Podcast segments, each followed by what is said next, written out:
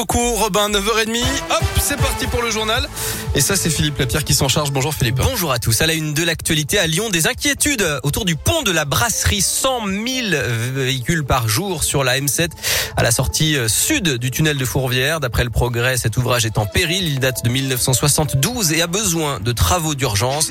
La métropole étudie les déviations possibles. Dans l'actu, les taux d'incidence du Covid qui continuent de grimper dans la région entre 128 et 135 cas pour 100 000 habitants dans l'Isère, l'Ain et le Rhône. La barre des 20 000 nouveaux cas franchis en France hier. Dans un entretien à la Voix du Nord, Emmanuel Macron affirme que si une troisième dose de vaccin est nécessaire, elle sera demandée pour avoir le pass sanitaire, mais il n'envisage pas pour l'instant de confiner les personnes non vaccinées. Et puis un cluster a été détecté à Pouilly-le-Monial dans le Beaujolais. Plus de 60 personnes testées positives après une fête le week-end dernier d'après le progrès. Une vague de froid annoncée pour la semaine prochaine avec des températures négatives au réveil et de la neige en pleine en Auvergne-Rhône-Alpes. Dans ce contexte, le collectif Urgence Plan Froid Lyon s'inquiète du manque de places d'hébergement pour les personnes à la rue. La préfecture du Rhône annoncera son plan hivernal la semaine prochaine. Jour de grève des animateurs périscolaires partout en France aujourd'hui pour les salaires notamment. Il y a des perturbations dans les cantines et dans l'accueil des enfants.